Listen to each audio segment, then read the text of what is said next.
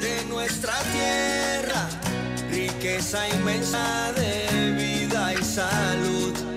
Si gastas agua de más, se la quitas a los demás. Cierra bien la llave. Una gota por segundo se convierte en 30 litros de agua al día. Gobierno Nacional, idam.gov.pa. Somos agua.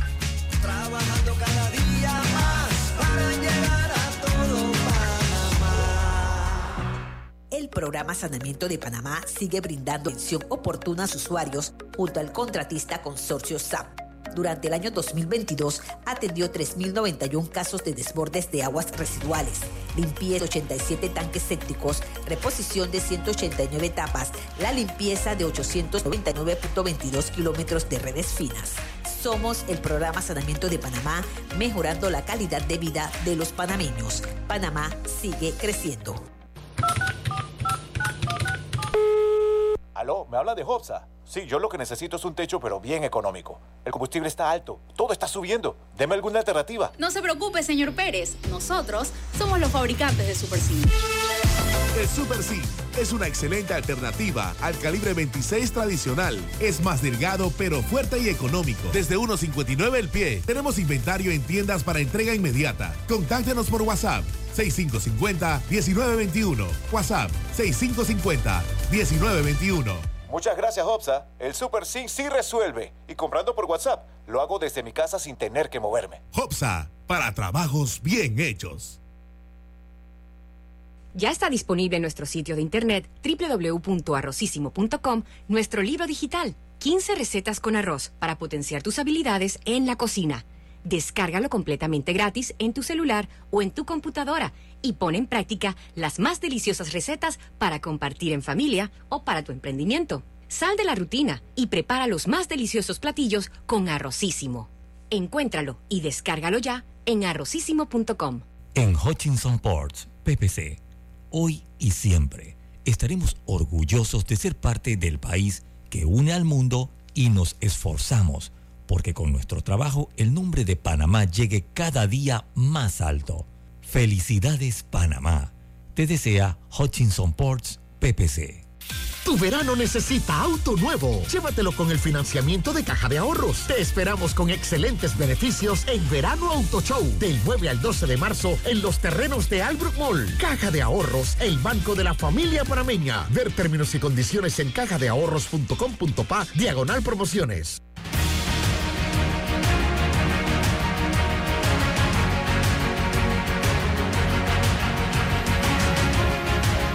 Amigos, tengan todos muy buenos días, bienvenidos. Estamos ya en este su programa Sin Rodeos a través de Omega Estéreo y todas nuestras plataformas de redes sociales. eh, y a partir de este momento vamos a estar platicando de diversos temas. Hoy tenemos aquí con nosotros a una persona que ha sido considerado por muchos como el mejor viajero del mundo. Imagínense ustedes.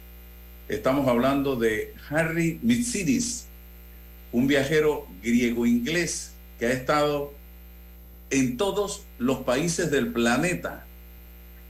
Don Harry, bienvenido. Y él está hoy en Bocas del Toro, provincia panameña, en una actividad muy importante. ¿Cómo es eso de que ha visitado todos los países del mundo y, en y cuántos años le ha tomado realizar este recorrido, don Harry? Bueno, hola, buenos días desde Boca. Es un placer hablar con eh, todos. Eh, bueno, no era casualidad. Um, viajaba mucho con mis padres como eh, niño. A ellos también les gusta viajar. Y después decidí de ver un poco más, un poquito más, un poquito más. Y es como una droga, una adicción. Quieres ver cada vez más, más, más, más. Y a los 30 años ya uh, visité unos 70 de los países y decidí hacer un poco más, un poco más. Y uh, a los 30 años ya tenía 100 países y cuando visité Afganistán, que era el país más difícil, decidí que, bueno, si puedo visitar Afganistán, eso significa que los puedo visitar todos. Así que me llevó unos 5 o 6 años hasta terminar eh, el primer tour del mundo y a los 36 años ya ah, había visitado todos los 193 países que hay en el mundo. Wow, ¿cuál ha sido el país más peligroso que usted ha visitado? Uno. Bueno, pienso que debe ser Somalia. Somalia. ¿Por qué? Cuénteme. Bueno, la capital de Somalia, Mogadishu, es muy peligrosa para los extranjeros. No es posible solo llegar y decir voy a caminarme. Eh, necesitas guardaespaldas porque hay peligro de, de todo. Eh, te quieren eh, robar, te quieren matar.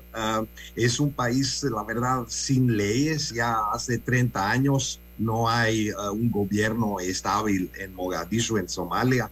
Así que para todos nosotros que queremos viajar por todos lados, se considera tal vez el país más peligroso, pero también muy interesante. ¿Por qué? Es interesante de- del punto cultural. ah, es un país muy, muy cerrado ya muchos años, ah, pero ah, cuando ves a la gente, eh, y en general por todos lados, la gente es lo que hace el país. Y la gente de Somalia se encanta cuando ven a un extranjero, no lo pueden creer, porque no hay extranjero. Así que es siempre eh, muy encantador eh, charlar con ellos o tentar charlar con ellos. Y también eh, Somalia es un país muy hermoso, tiene unas plazas, playas increíbles, eh, un mar increíble y no hay nadie. Así que, bueno, un país muy hermoso, pero al mismo tiempo muy difícil a descubrir. Eso es una cosa. La otra, ¿dónde estuvo su vida en peligro en alguno de estos viajes? Y si la ha estado. Bueno, ah, en general soy una persona bastante cuidadosa. eh, no, bueno, ah, di- digamos que soy sabio y leo antes para saber cuáles son los peligros. En Yemen ah, estuve en la cárcel por Ah, una noche. Eh, no sé si esto se considera peligro, pero bueno, sí, sí, no, e- era mi peor experiencia, digámoslo así, eh, estar en la cárcel. Y cuando estás en, en la cárcel, toda tu vida eh, está en tu mente, estás pensando a todas las personas que significan algo para ti, porque no sabes qué va a pasar mañana, no sabes si te van a perjudicar o si te van eh, dejar eh, libre, no sabes nada. Y en estos momentos de inseguridad, piensa siempre a las cosas que, ah, que son importantes para ti. Harry, ¿le queda algún rincón del planeta sin visitar?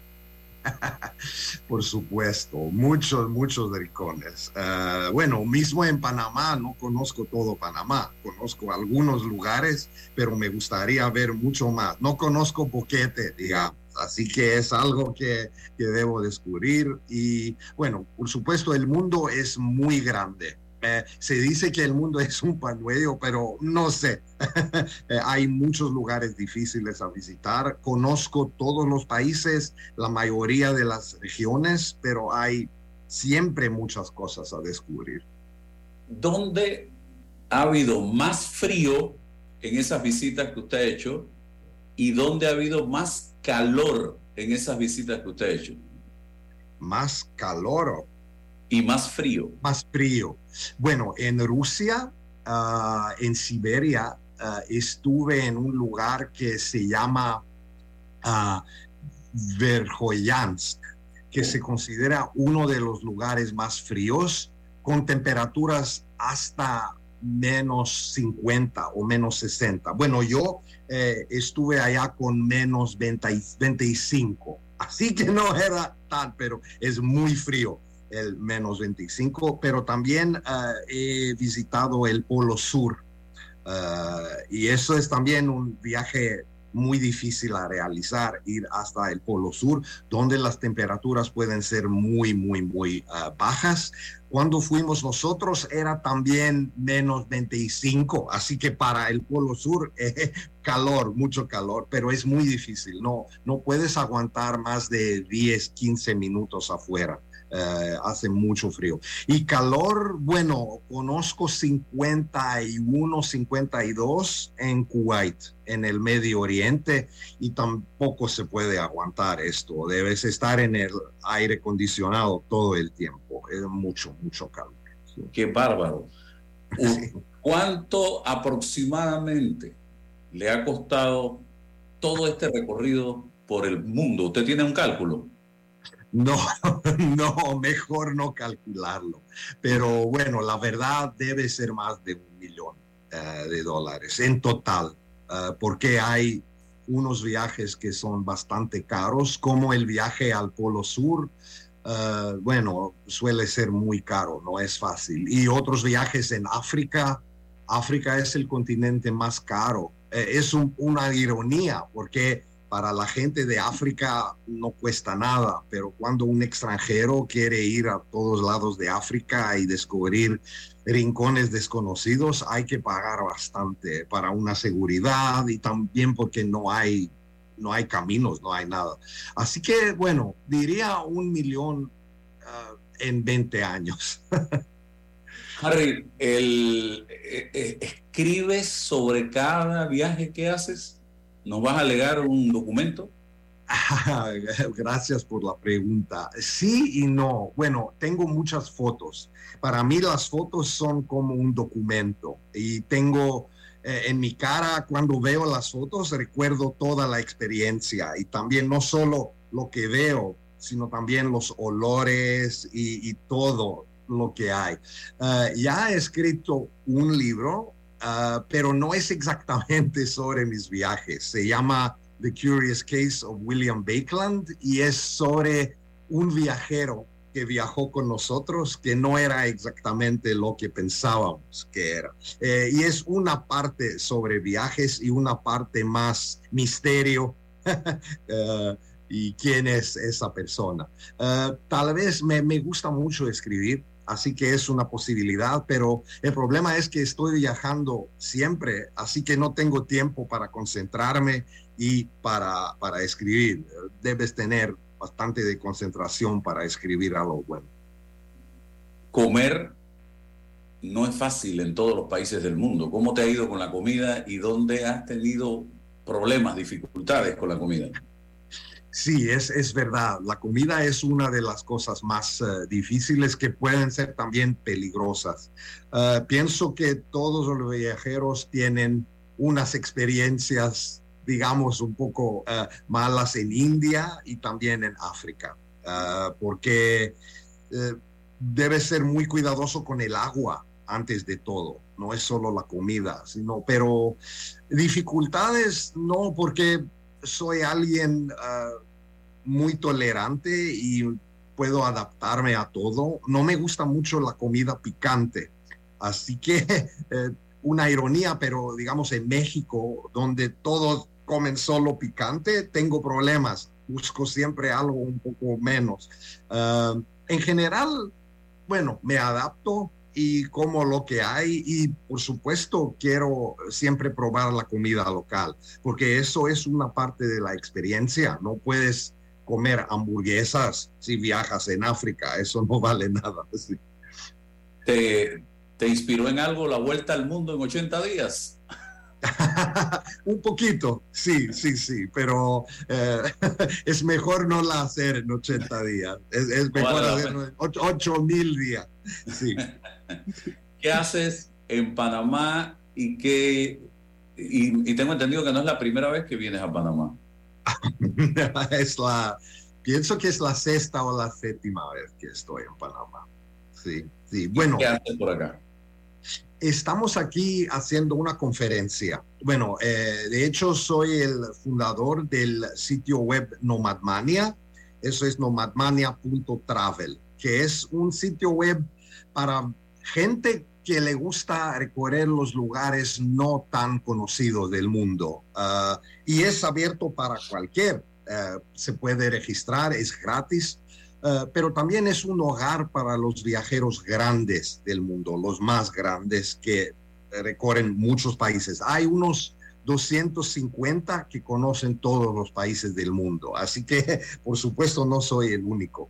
Y cada eh, segundo año eh, tenemos una reunión en un lugar diferente del mundo y este año decidimos hacerla en Bocas del Toro. Así que somos 30 personas de muchos países diferentes, eh, de Europa, de los Estados Unidos, tenemos también de Asia, eh, una mujer de Kenia, es muy internacional y estamos aquí, elegimos a Bocas del Toro por su belleza y también porque no es el lugar más conocido en Europa no hay tanta gente que conoce Bocas del Toro y yo sé que es muy lindo con muchas cosas muy muy lindas y también una infraestructura bastante buena para disfrutar. No es un viaje tan difícil para nosotros, así que podemos concentrarnos al trabajo porque es una conferencia.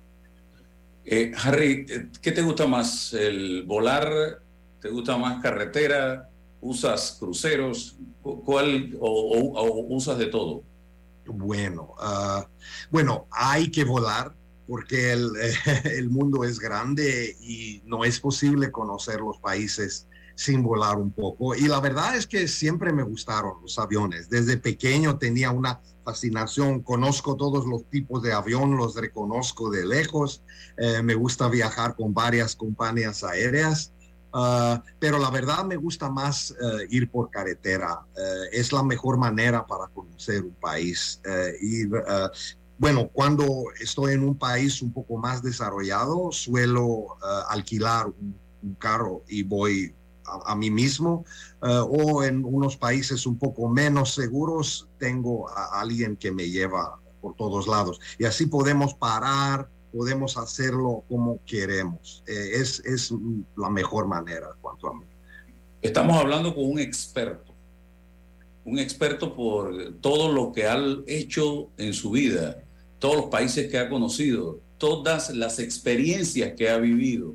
Y como experto en la materia, yo como panameño te preguntaría, ¿qué harías en Panamá para convertir al turismo en una gran industria, eh, como es hoy día en otras naciones del mundo. Turquía es una eh, tremenda eh, industria turística en este momento. Claro que sí. Bueno, esto depende mucho de lo que quiere Panamá, porque hay dos tipos, hay dos tipos de países. Hay los países un poco más, digamos, eclécticos, donde vienen los viajeros independientes que que hacen viajes solos uh, o en pequeños grupos y no tan organizados. Y hay otros países que quieren tener grupos más grandes, donde va, van de modo más organizado, en hoteles grandes y todo esto. Por lo momento, pienso que Panamá es en la primera categoría. Es un país mucho menos conocido o reconocido como destino turístico eh, global, eh, pero sí ya pienso que tiene éxito en atraer gente independiente que quiere algo un poco diferente. Si Panamá quiere desarrollar un turismo más grande, hay que invertir en cosas de infraestructura un poco más, porque Panamá, la ciudad de Panamá es muy moderna y eso sí, pero afuera todavía no hay tal vez la infraestructura necesaria para un turismo más grande. También diría que hay que abrir más aerolíneas, más líneas. Yo vivo en Londres y desde Londres a Panamá no hay vuelo directo. No entiendo por qué. Y la Inglaterra es un país de 65 millones de habitantes, es un gran mercado eh, turístico y los a los ingleses les gusta mucho viajar y conocer, pero cuando debo ir a otro país y el viaje dura mucho, voy a pensar dos veces antes de visitar Panamá. Así que diría más vuelos, más compañías aéreas, un poco más de infraestructura en los lugares rurales y también, por supuesto, hay que ah, hacer el mundo conocer la belleza de Panamá. Eh, la gente no lo hace. No, no, no, lo sabe, no lo sabe todavía. Sí. Definitivamente que sí. Eh, wow. ¿a qué país o qué país, de qué país te enamoraste, Harry, en este recorrido que has hecho al planeta? ¿De qué país tengo? Te enamoraste.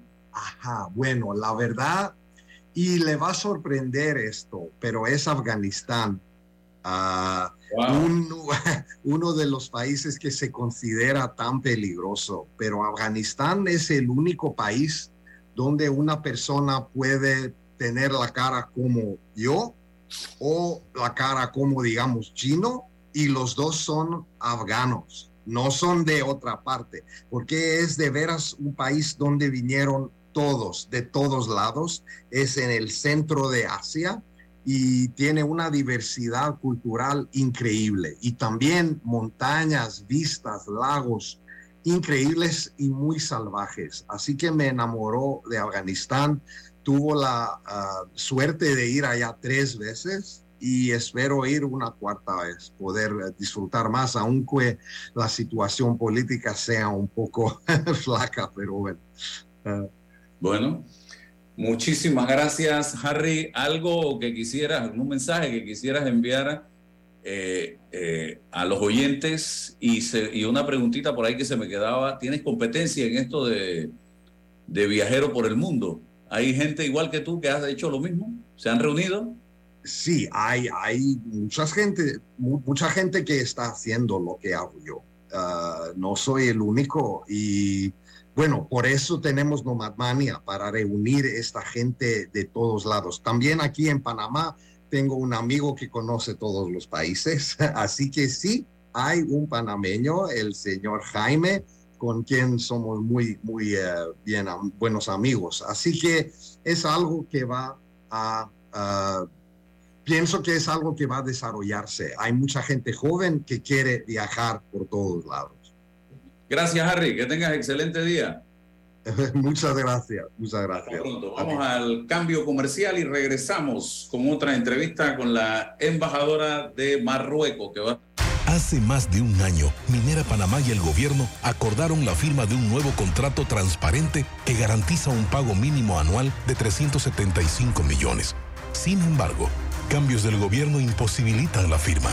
Actualmente, el gobierno impide que los barcos salgan del puerto forzando a la empresa a detener operaciones. ¿Qué vamos a hacer? ¿Qué va a pasar con nosotros como colaboradores? Somos proveedores de Minera Panamá. De cerrar Minera Panamá tendríamos afectaciones no solamente como asociados, sino también el grupo de personas que trabajan con nosotros. ¿Qué les dijo el Ministerio de Trabajo? La ministra dijo que no tenía una respuesta en ese momento. Invertimos 10 mil millones de balboas y nos vimos forzados a parar porque el gobierno pide cambiar lo acordado en enero de 2022.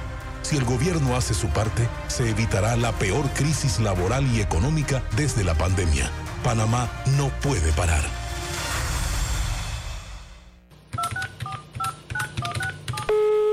Aló, ¿me habla de Hobsa? Sí, yo lo que necesito es un techo, pero bien económico. El combustible está alto, todo está subiendo. Deme alguna alternativa. No se preocupe, señor Pérez. Nosotros somos los fabricantes de Super el Super C es una excelente alternativa al calibre 26 tradicional. Es más delgado pero fuerte y económico. Desde 1.59 el pie. Tenemos inventario en tiendas para entrega inmediata. Contáctenos por WhatsApp 6550-1921. WhatsApp 6550-1921. Muchas gracias, Hopsa. El Super C sí resuelve. Y comprando por WhatsApp, lo hago desde mi casa sin tener que moverme. Hopsa, para trabajos bien hechos.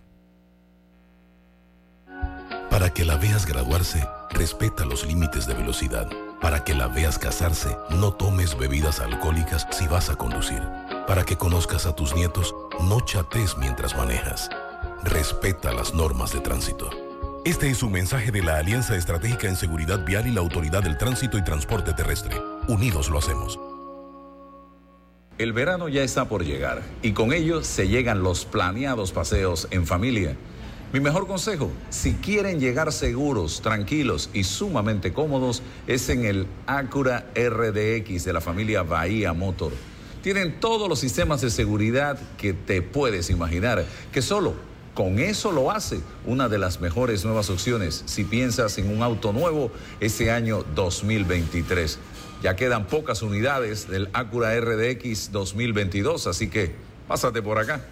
Conoce a uno de los mineros profesionales de Cobre Panamá. Mi nombre es Carlos Gómez y dirijo el área de arqueología de Cobre Panamá. Mi trabajo es emocionante porque es investigar el pasado de culturas de hace 2.300 años. Yo exhorto a los jóvenes que estudien arqueología que hace falta y un proyecto longitudinal como este ofrece las oportunidades para insertarse. Sigue la historia de este panameño en nuestras redes sociales arroba Cobre Panamá y descubre por qué Cobre es el futuro. Déjate llevar por la frescura del pollo melo.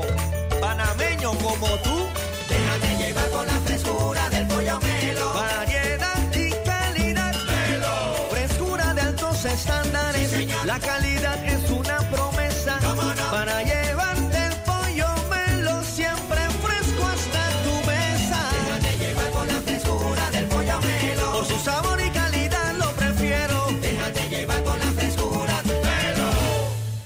Hace 25 años llegó Más Móvil, la señal que el país esperaba para avanzar con las últimas tecnologías.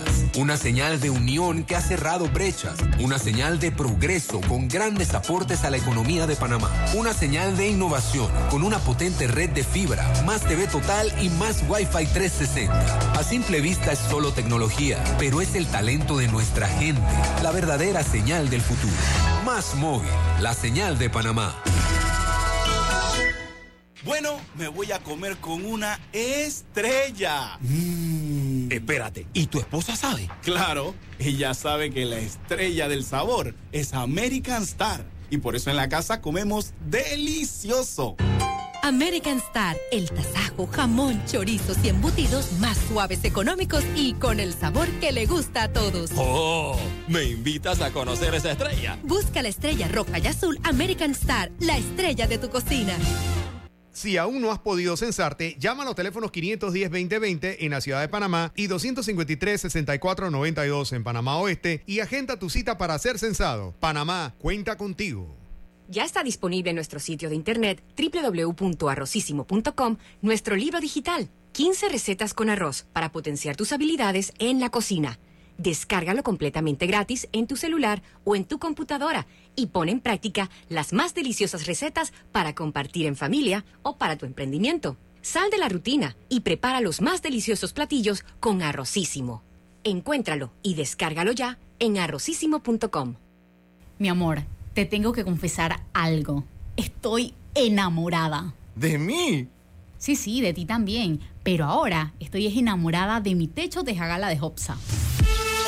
La Tejagala es el techo metálico con forma de teja de arcilla, fabricado por Hopsa, con metal de larga duración. Tenemos en color teja, color chocolate y hasta en tonos añejados de mucha elegancia. Un techo de Tejagala bien instalado es digno de amor. Contáctenos por WhatsApp 6550-1921. WhatsApp 6550-1921. ¿Cómo te quiero, mi techo de jagala de Hopsa? Ok.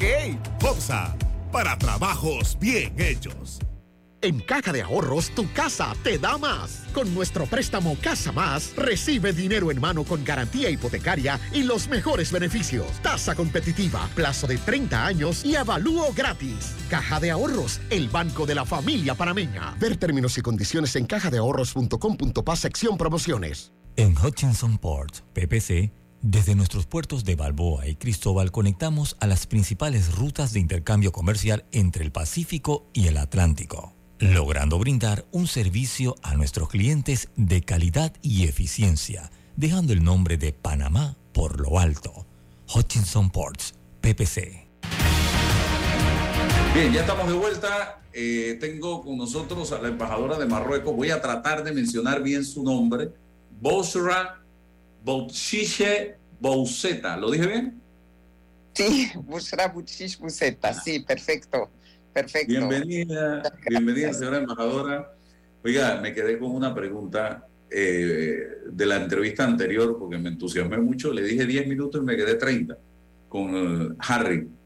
Ahora Sí. le pregunto yo a usted, ¿cuántos países ha, viajado usted? ¿Tiene la cuenta, señora embajadora? Bueno, eh, cuenta exacta no, pero como 30, aproximadamente 30 países. Porque cada vez que estamos en un país basados, tratamos de visitar un poco a todo. Yo viví en Pakistán, así que también eh, bastante interesante fue. Y tratamos de visitar los países de la región. Y la verdad que es muy interesante. Viajar es una escuela, siempre se ha dicho. Y, y, eso abre la mente y uno descubre culturas y descubre sistemas de funcionamiento que, que, le van, dice, bueno, nosotros hemos crecido en sistema de funcionamiento, creemos que ese es el sistema, pero al final sí. va descubriendo otras cosas y ahí aprende a, a, a, respetar estas culturas, estos sistemas, y le da una apertura de una visión distinta. La percepción del mundo se va transformando también, se va evolucionando.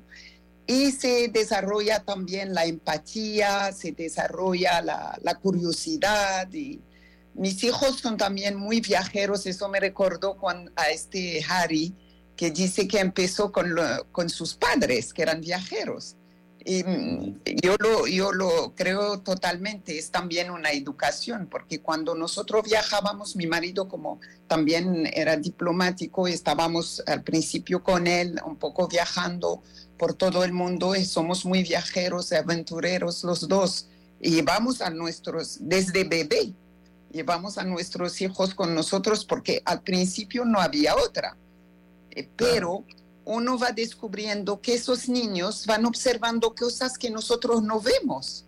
Se les abre y, y, siempre van apuntando, ah, mira esto, mira lo otro.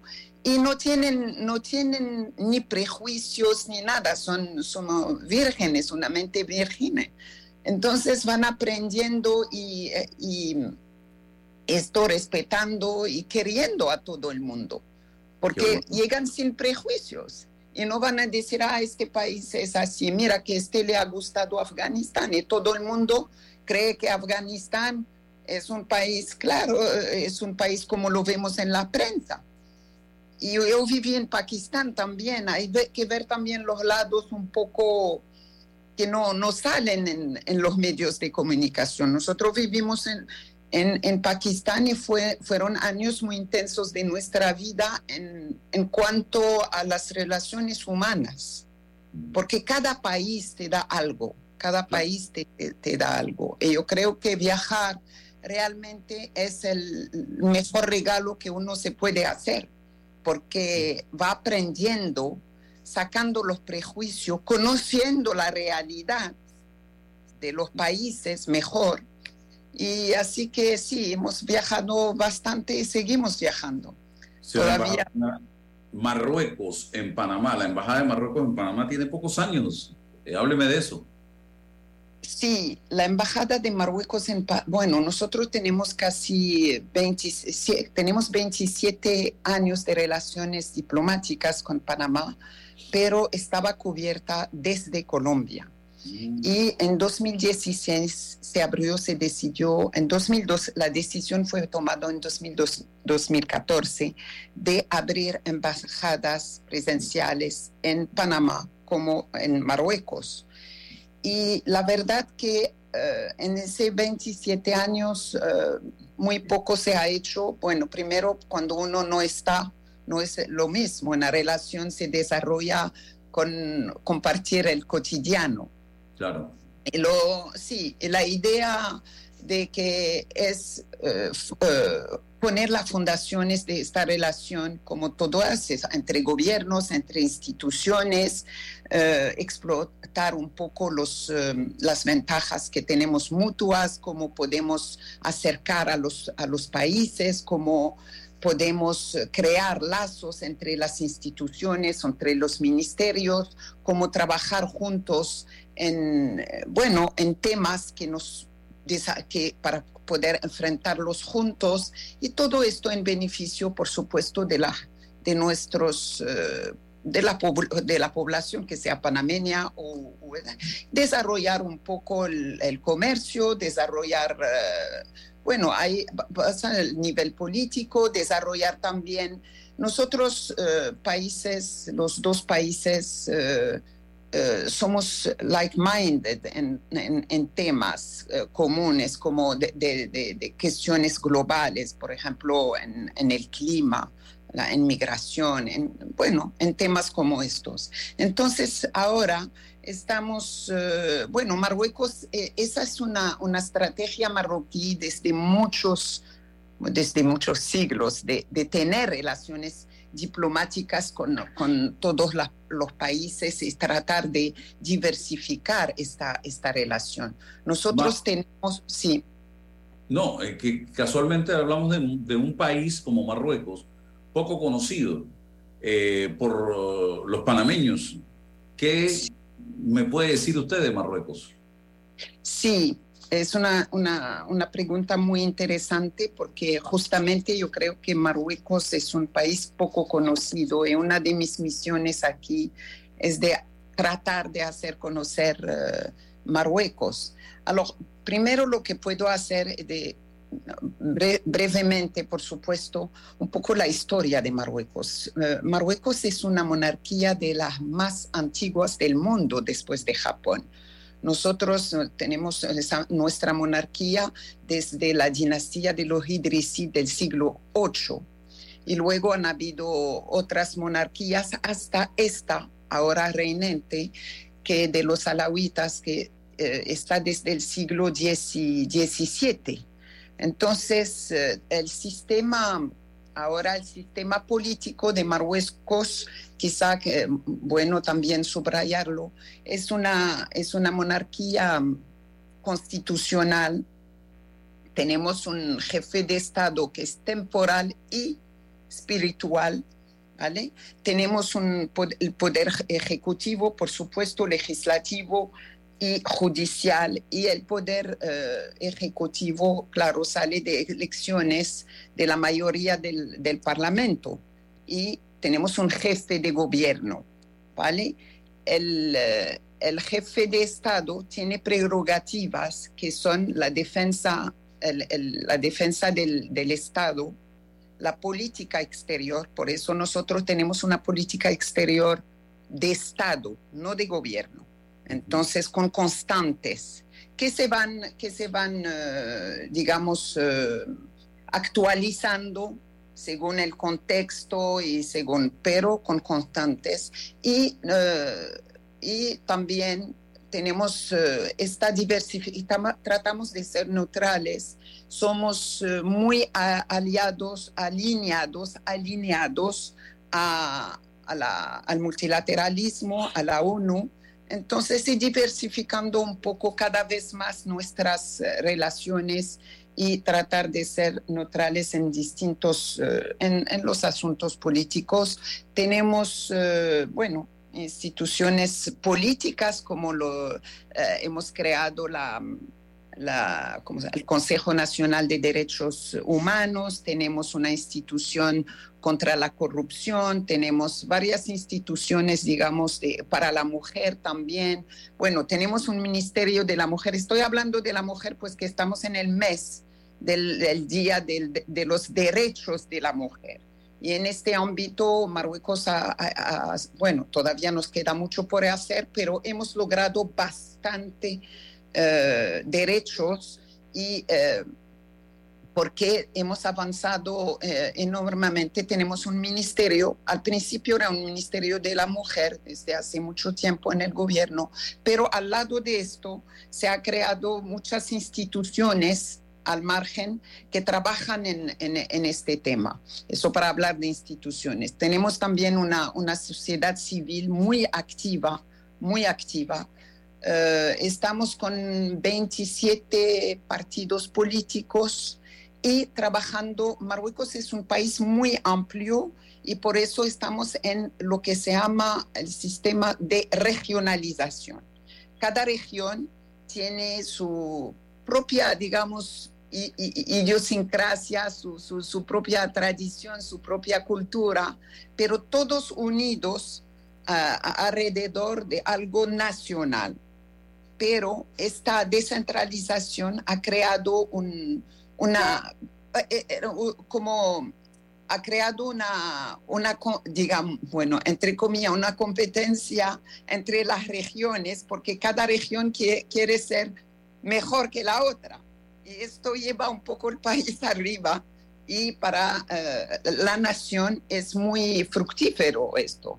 Tenemos música distinta, tenemos vestimenta distinta, tenemos, pero todo se va uniendo a uno lo que, lo que es nacional y que está unido por nuestra monarquía que es la, la, la, el, el, modelo de todos los, los, marroquíes y porque, bueno, como somos ancestrales, esto también mantenemos la, la tradición nuestra, siempre abriéndonos al mundo. Y Marruecos ha siempre sido un país muy abierto porque, por ejemplo, hablando de relaciones diplomáticas, tenemos relaciones diplomáticas con las uh, monarquías más antiguas del mundo. En el siglo XVII, ya en el siglo XV, iban los embajadores de Marruecos a Londres, a Viena, a París, eh, en, en todas las cortes más digamos, más antiguas. ¿Y a nivel y eso, de América Latina, señora embajadora?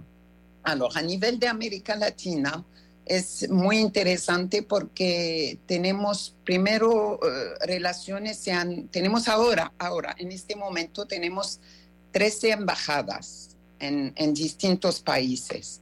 Uh, habíamos tenido al principio embajadas en algunos países siempre, pero uh, la, la, después, en, en, los años 90, se empezó a multiplicar las embajadas, la embajada, la apertura de embajadas, pero después de la visita del, del rey que ha sido la primera gira de un, de un, jefe de Estado en 2004, de, un jefe de Estado en América Latina, era la primera gira uh, en algunos países, ahí se enfocó un poco más hacia esta región.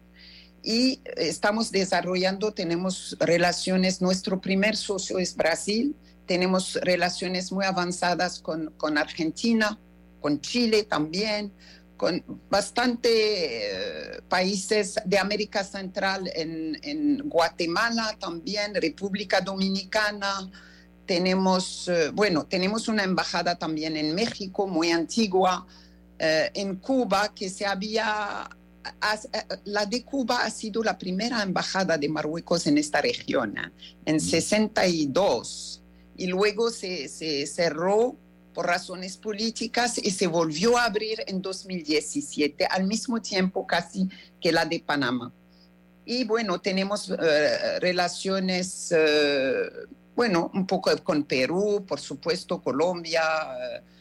Uh, lo, lo, que pasa que en América Latina, como no tienen una, una política de Estado, de política exterior de Estado, bueno, cada gobierno, un poco la, la, la, la, la salud de la relación diplomática va Depende de cada gobierno.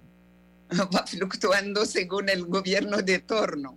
Claro. Con, pero excepto, excepto con Brasil, Argentina, Chile, con estos países siempre ha ido evolucionando porque ellos tienen una política exterior estable, no cambia según el gobierno. Con y el potencial entre Marruecos y Panamá, eh, ¿cuál es su visión en relación con esto? Uh, sí, antes, por, Uh, si me permite, antes sí, de bueno. pasar a, a, esta cuestión con América Latina, quiero solo subrayar algo súper importante, que somos observadores en todos los uh, parlamentos latinoamericanos, que sea el Parlatino, que sea el Parlacen, el Parlandino, todo, el Parlasur, todos los parlamentos, también en los organismos regionales. Uh, lo, el Mercosur, todos los, bueno, el Mercosur ahora está un poco, pero en todos los, uh, los organismos regionales estamos presentes como observadores. Lo que eso es importante, por ejemplo, el SICA, etcétera. El SICA porque interesa mucho esta región. Uh, eso es importante porque significa una presencia de Marruecos en, en, en estos distintos foros de América Latina esto demuestra el interés creciente del, de, de, Marruecos hacia la región de América Latina, que en realidad eh, lo que se nota es que somos mucho más cercanos de lo que creamos. primero tenemos en Marruecos 6 millones de habitantes que hablan español. Eso primero, la primera barrera ya está. Y cada vez más hispanófonos. Y el interés. Entonces, con Panamá eh, es muy interesante porque Panamá tenemos eh, mucho, mucho potencial, mucho potencial que podemos trabajar juntos. Eh, somos, yo, yo prefiero empezar con el nivel multilateral, porque somos, como le he dicho al principio, somos países like-minded en, en, temas interesantes como lo que es la migración, como lo que es la, la, el, el, clima, como lo que es, bueno, esas somos, eh, yo creo, Panamá eh, contra, eh, se me fue ahora, lo siento, estamos en el, el, la coalición uh -huh. contra el, el, terrorismo, estamos eh, contra las armas químicas, etcétera. Son, son temas que interesan un poco al mundo. Somos también eh, países que quieren, eh, las, eh, se aplican a la, la, aplican la resolución de la, de la resolución de los conflictos a través del diálogo y, y también promoviendo la paz a través del diálogo. Yo creo que eso es muy importante porque quizá no lo estamos dando tanta importancia, pero por los tiempos que están corriendo ahora, hay que resaltarlo, Panamá, Marruecos, estamos para el diálogo en todos los conflictos y para promover la paz. Y estos, estos, uh, estos temas les podemos trabajar a nivel multilateral. A mí me, me parece muy, una pena que no trabajemos más a nivel multilateral en estos temas que ahora preocupan el mundo. Tenemos que eh, relacionarnos, tenemos que, que crear cooperación en, en, bueno, en seguridad, por ejemplo, eh, que nosotros tenemos, somos, somos eh, un pasaje del comercio mundial. Ustedes pasan por aquí todo el comercio mundial, pero también el estrecho de Gibraltar por el puerto de, de, de. Somos la entrada al Mediterráneo. Y esto por ahí, claro, pasa un, un, una gran parte del comercio mundial. Y en temas de seguridad, de información, últimamente estuve yo uh, asistiendo al foro eh, interparlamentario de seguridad e inteligencia oyendo al señor ministro Pino de, de, del Interior, de Seguridad, seguridad, nosotros para nosotros el equivalente de Interior. Eh, exacta, trabajamos exactamente en lo mismo. Son esfuerzos que nuestros países están haciendo, pero si nos unimos, quizá sería mucho más eficiente y está, eh, hacían temas de, de, inteligencia, por ejemplo, la, la, la información, las, todas estas amenazas, lucha de, contra la droga, hemos trabajado mucho en eso, el narcotráfico, eh, bueno, la inmigración, eh, la, la, inseguridad derivada de la inmigración. Nosotros tenemos bastante eh, experiencia en migración, tenemos un observatorio de migración, un observatorio regional de migración para África. Y yo creo que tenemos bastante potencial que estamos un poco dejando de lado y no aprovechando a, a, fondo. Además de todo esto, toda la gobernanza económica también que podemos uh, intercambiar, etcétera. Y voilà, ¿Qué, hace y falta un... para, ¿Qué hace falta para avanzar realmente, que se note ese avance? esa es, una, esa es, esa es la, la cuestión. Hace falta mejoramiento de nuestra relación política tenemos un, un, un, problema con Panamá, que Panamá lleva muchos años reconociendo a una república, que bueno, se dice república, pero no es una república, ni se dice República Árabe Saharaui, eh, que no es ni república ni árabe, ni, saharaui, ni saharaui, porque lo polisario han creado por Argelia y bueno, en unas razones... Eh, geopolíticas regionales, es un conflicto regional entre Marruecos y Argelia, pero Panamá reconoce a esta república ficticia y que no está reconocida por la ONU ningún organismo internacional del sistema de Naciones Unidas y Marruecos está pidiendo, esto claro que no, nos afecta directamente porque nos saca la mitad de nuestro territorio. Y bueno, entonces, eh, y esto es complicado porque no podemos avanzar en nuestras, eh, en todo lo potencial que tenemos si ellos reconocen a un grupo que además de no existir, ahora está reconocido, eh, implicado en, en, muchas, eh, bueno, en el terrorismo, está embrigando a los niños, formando niños soldados, en, está últimamente, hace dos, tres días, yo creo, el, esta semana, de toda manera, esta semana, salió reconfirmando, porque se había ya notado, reconfirmando que Argelia y este grupo están desviando la ayuda humanitaria que va a los campos de Tinduf. Los campos de Tinduf son unos campos creados por Argelia en su territorio, donde mantienen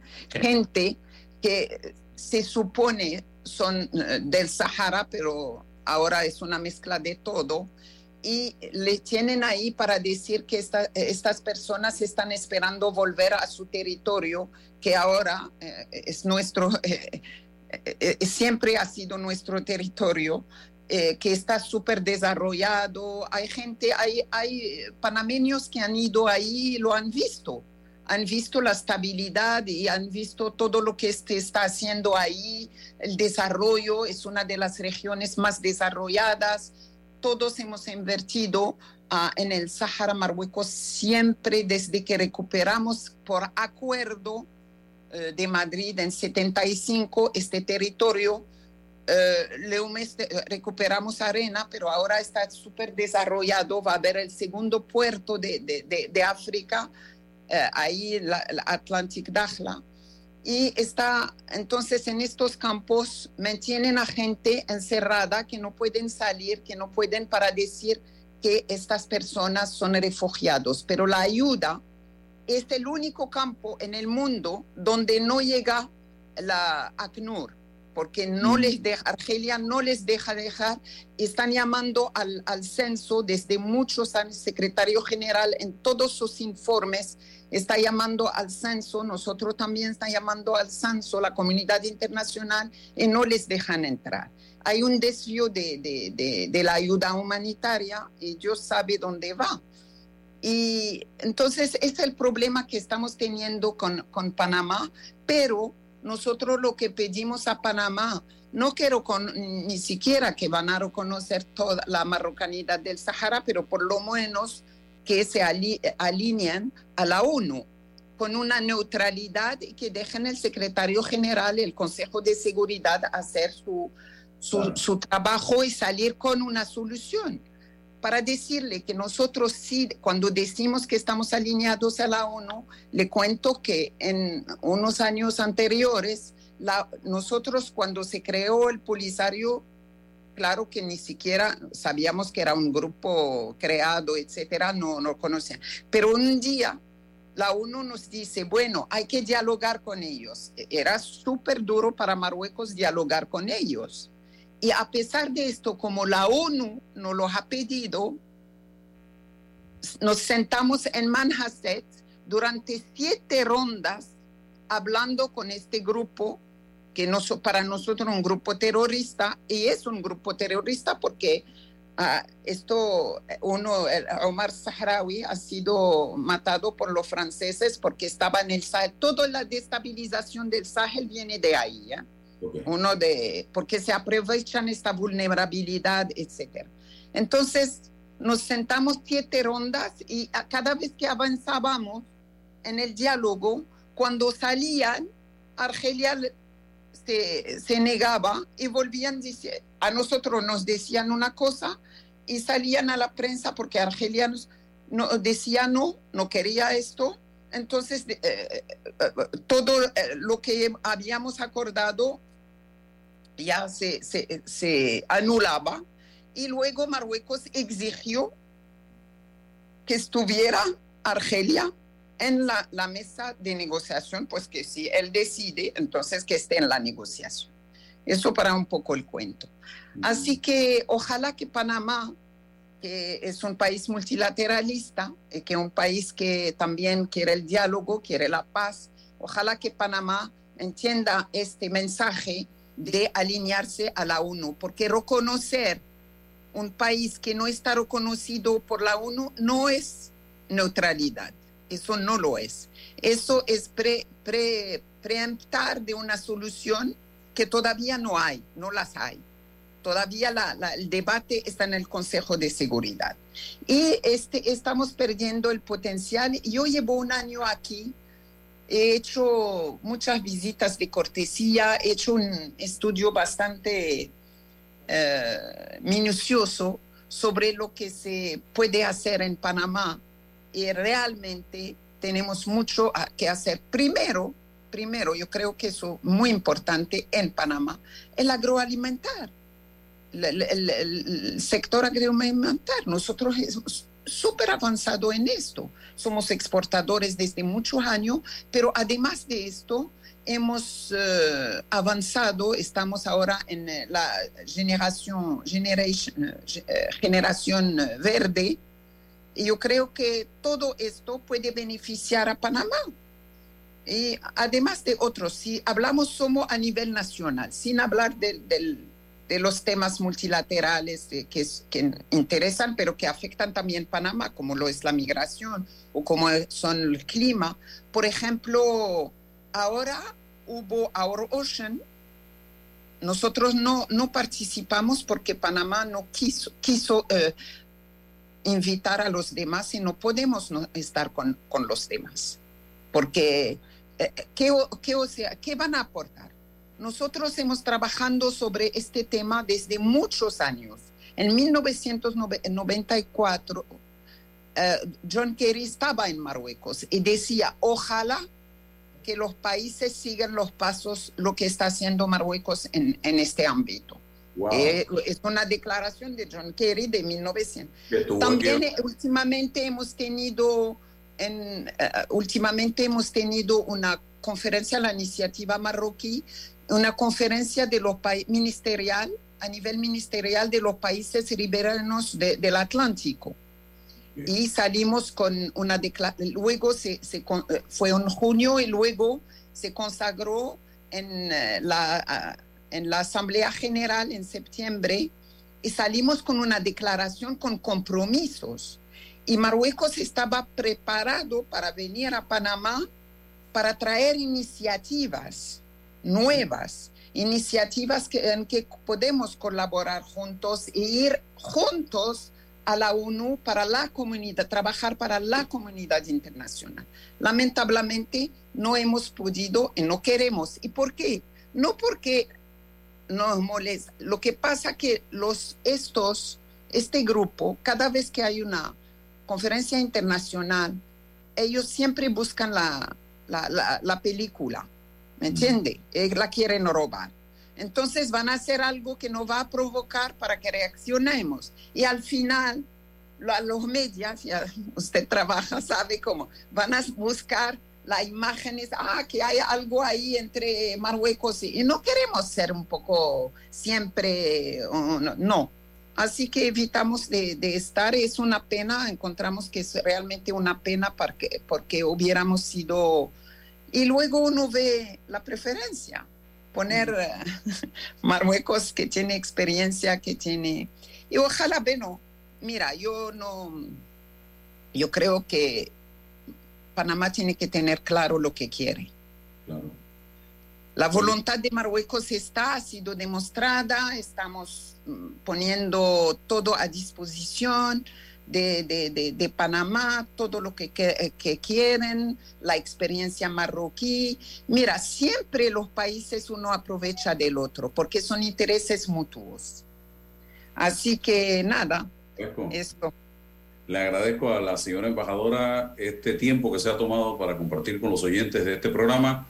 Este, esta entrevista va a quedar en el canal de YouTube, va a quedar en Twitter, en Facebook, en fanpage, para que quienes quieran verla pueden hacerlo. Así La información de un hecho se confirma con fuentes confiables y se contrasta con opiniones expertas. Investigar la verdad objetiva de un hecho necesita credibilidad y total libertad. Con entrevistas que impacten, un análisis que profundice y en medio de noticias, rumores y glosas, encontraremos la verdad.